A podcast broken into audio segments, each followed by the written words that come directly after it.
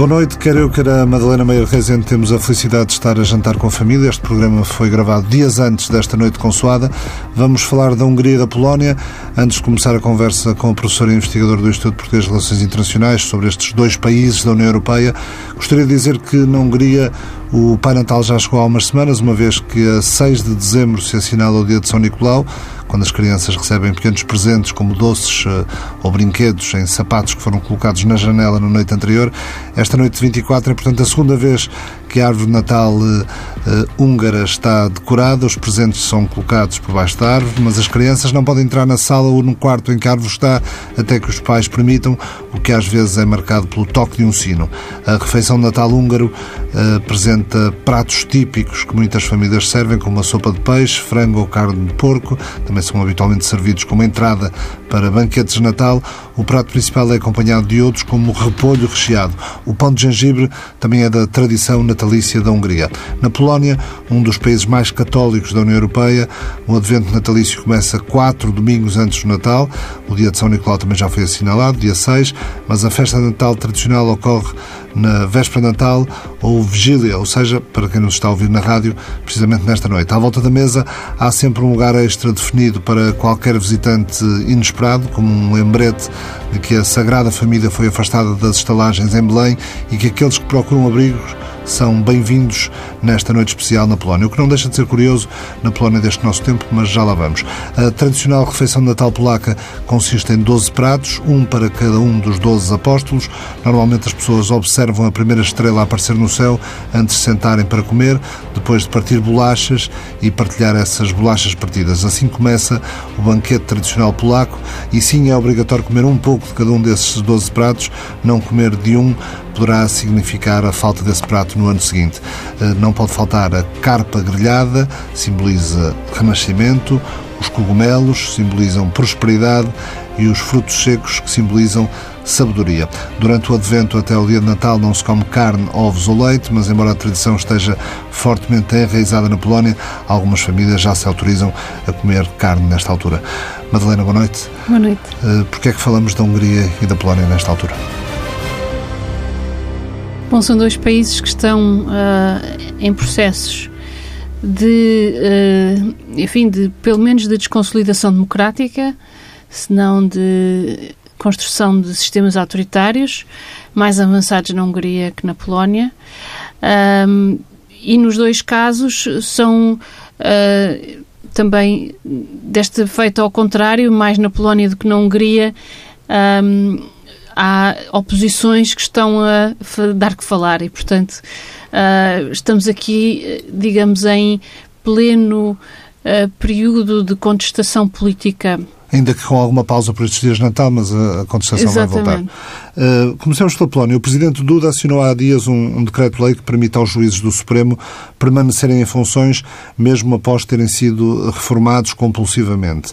Mas este recuo, porque essa reforma compulsiva foi uma decisão recente do, do Governo, uh, este recuo do Governo polaco uh, relativamente à nomeação dos juízes, depois das pressões da União Europeia, não será apenas um, um recuo tático para, para poder continuar a implementar a, a, uma agenda de políticas públicas que é considerada bastante eurocética, bastante nacionalista?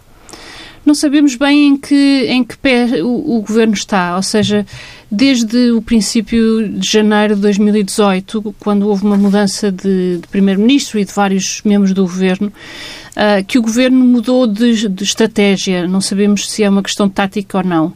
Ou seja, uh, um, os, os, os, membros do governo mais uh, um, menos ortodoxos do ponto de vista europeu e com características mais autoritárias foram afastados e foram substituídos por uh, pessoas mais jovens, uh, mais técnicas, menos com, com, ligações políticas menos fortes ao partido uh, e, e, portanto, aqui, as políticas mais polémicas em relação à Europa o próprio Primeiro-Ministro também é, um, é, mais um técnico do que um, propriamente uma figura uh, ideológica e muito ligada, e não é muito ligado ao, ao Presidente do Partido, Jaroslav Kaczynski. Portanto, o Presidente do Partido facto, que é, na prática, exatamente. quem manda no Governo e não, e não propriamente exatamente. quem está à frente da, da, da chefia de Estado ou do Executivo. Exatamente.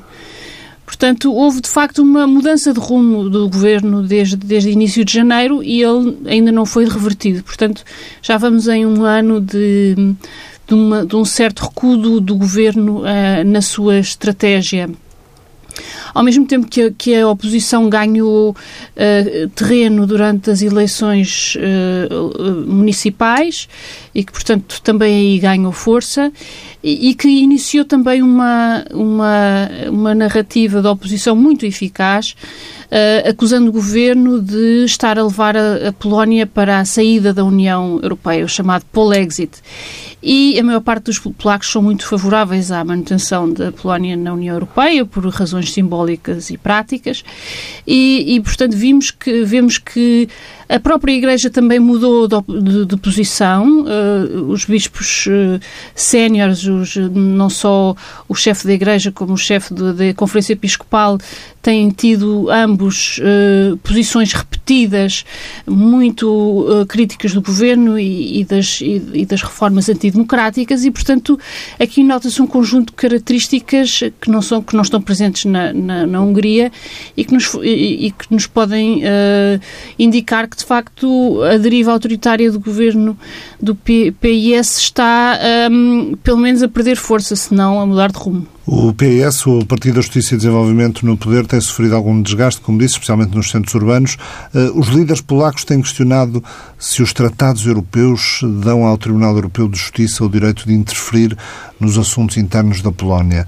É assim que a coisa é vista quando, no âmbito do, artigo 7 é aberta uma investigação que, em último caso, pode levar à perda de voto da Polónia em sede do Conselho Europeu. Mas isso, isso só aconteceria por voto unânime, que, eh, em matérias deste género, é hoje basicamente impossível de acontecer entre os 28 ou quase 27.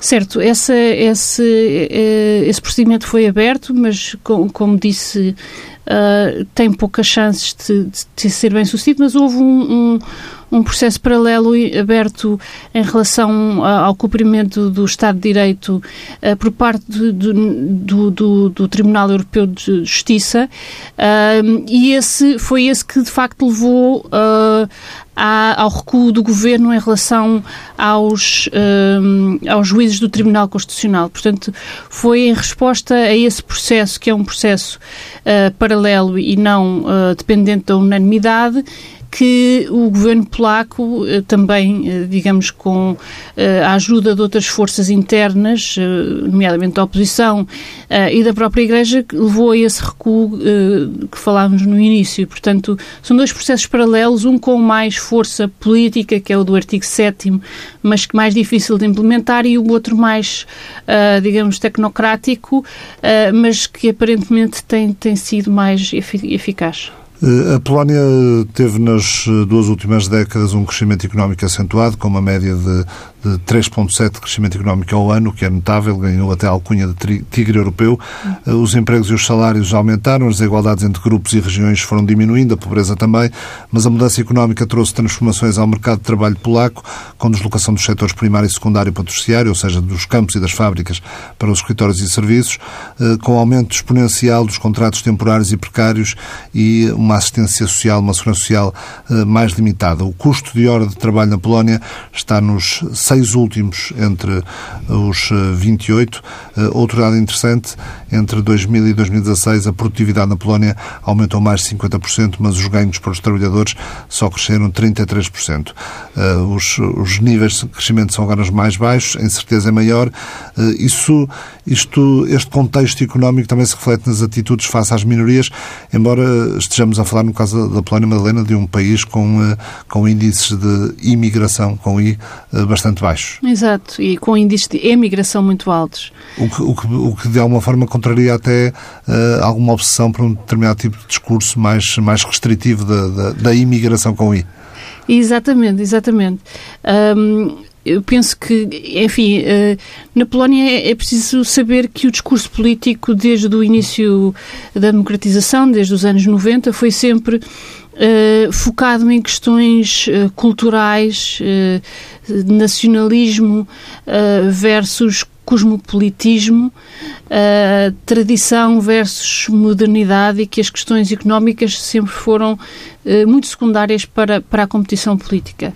E, portanto, este, este aparente paradoxo do facto de, da Polónia ser um país altamente homogéneo do ponto de vista religioso e étnico, e, e, por outro lado, o discurso xenofóbico anti-islâmico ser tão eficaz, ou mesmo anti-judeu, ser tão eficaz é paradoxal, dadas as condições do país. Mas isto explica-se exatamente por esta, uh, por esta concentração do, do, do, da competição política em questões uh, culturais, não é? Portanto, nacionalistas religiosas, o, o nacionalismo religioso sempre teve muito, uh, enfim, muito sucesso, em parte por causa do discurso das, das elites políticas, mas também em parte por causa da tradição do catolicismo na Polónia e da própria discurso da Igreja, uh, como sabemos, tem um peso muito forte na, na, sociedade polaca e que manteve aceso, digamos assim, estes, estes mitos nacionais e esta forma de fazer a política, uh, pelo menos da parte do discurso, um, e acentuando, digamos, esta dicotomia, no caso polaco, entre uh, as, as, os centros urbanos e, e, e, os, e, e os, os campos rurais. os meios rurais. Na Hungria houve protestos na semana passada contra alterações à lei laboral que conhecem agora uma pausa para o Natal, mas na semana passada até um deputado da oposição teve de receber tratamento hospitalar após confrontos com a polícia. Depois do Natal, eh, os opositores eh, ao governo de Vítor Orban prometem voltar com ações de desobediência civil, bloqueios de estrada e mais manifestações. Em causa está essencialmente uma lei que requer aos trabalhadores mais 400 horas de trabalho por ano, com um pagamento desse tempo extra a poder ser atrasado até três anos. O governo de Vítor Orban diz que a medida é para fazer face à falta de mão de obra e permitir ganhos de rendimentos aos trabalhadores, eh, que ainda para mais eh, é uma medida voluntária, mas a oposição alega que, sobretudo na indústria, os trabalhadores são coagidos a trabalhar mais num contexto de diminuição de direitos nas duas últimas décadas. De qualquer modo, a lei diz que tem de haver consenso entre empregado e empregador. A questão é que pode não haver coragem para dizer não. Na, na Hungria, eh, são sobretudo questões laborais que estão em cima da mesa. Exato, isto é uma novidade no contexto do governo de Orban, porque ele sempre foi extremamente cuidadoso em um, acautelar as questões sociais, ou seja, ele ganhou uh, votos e ganhou uh, apoio Uh, e esse apoio, como sabemos, sempre foi desde, desde, 2000 e, desde o ano 2000, que é muito, é muito elevado, é cerca de 40%, ganhou as eleições agora acima dos 50%, uh, ah, sempre foi acautelado muito com atenção a a ter eh, em conta os direitos sociais, em uh, conceder uh, apoios aos mais necessitados e tudo isso. Portanto, isto é uma novidade, ou seja, ele deve se sentir tão confortável no poder que se dá o direito de uh, adotar legislação que vai contra, digamos assim, os direitos da maior parte dos trabalhadores e daqueles menos, enfim, dos, menos abonados do ponto de vista social.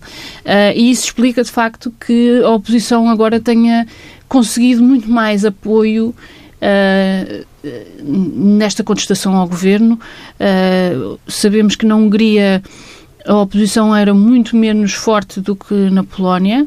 Uh, Orban conseguiu desde os anos 90 congregar o sistema político e neutralizar os seus opositores de tal forma que com uh, a desgraça do Partido Socialista, ex-comunista, uh, no início dos anos 2000, praticamente ficou sozinho no sistema político. E isso, de facto, uh, significou que tinha pouco, pouca resistência. Sendo que um dos, um dos, partidos mais votados logo depois do Fidesz Vítor Orban é um partido de extrema-direita. De extrema-direita, claramente de extrema-direita. Exatamente o Jobbik é um partido mais nacionalista e mais xenofóbico que o, que o próprio Fidesz uh, e, portanto, digamos, vem ao diabo e escolha entre os dois. Uh, e, de facto, esta, esta, estas medidas que ele adotou nestes últimos, nesta última semana vêm uh, levantar uma onda de protesto, mas sabemos que sem organização partidária e, digamos, uma organização mais robusta, é difícil um, ter algum resultado. Madalena Meira Rezende trouxe uma sugestão de leitura para este mapa mundo? Sim, uh, trouxe um livro uh, que já não é antigo, mas temos que recomeçar a ler os livros sobre o nacionalismo, que foi um tema que esteve muito uh, na moda e, digamos, foi muito, foi muito escrito e muito falado pós 1989 e depois foi um bocadinho esquecido, mas parece que estávamos enganados. Uh, e o livro chama-se Nationalism Five Roads to Modernity, portanto é um livro sobre uh, como... Cinco caminhos para a modernidade. Cinco caminhos para a modernidade, exatamente, em que a autora Lia Greenfeld uh, demonstra como, enfim, as diferenças e as semelhanças entre os diferentes caminhos que com o nacionalismo Uh, os países tomaram para uh, se modernizarem, ou seja, apresentando o nacionalismo fundamentalmente como uma ideologia modernizadora, uma ideologia moderna e que reconstruiu, digamos assim, construiu e reconstruiu um, uh, os Estados uh, e, as, e, os sistemas políticos uh, a partir do, do, século XIX até à modernidade, digamos assim. Helena Meira Rezende, muito obrigado por ter vindo ao Mapa Mundo. Feliz Natal. Muito obrigada. O Mapa Mundo é uma parceria da TSF com o Instituto Português de Relações Internacionais.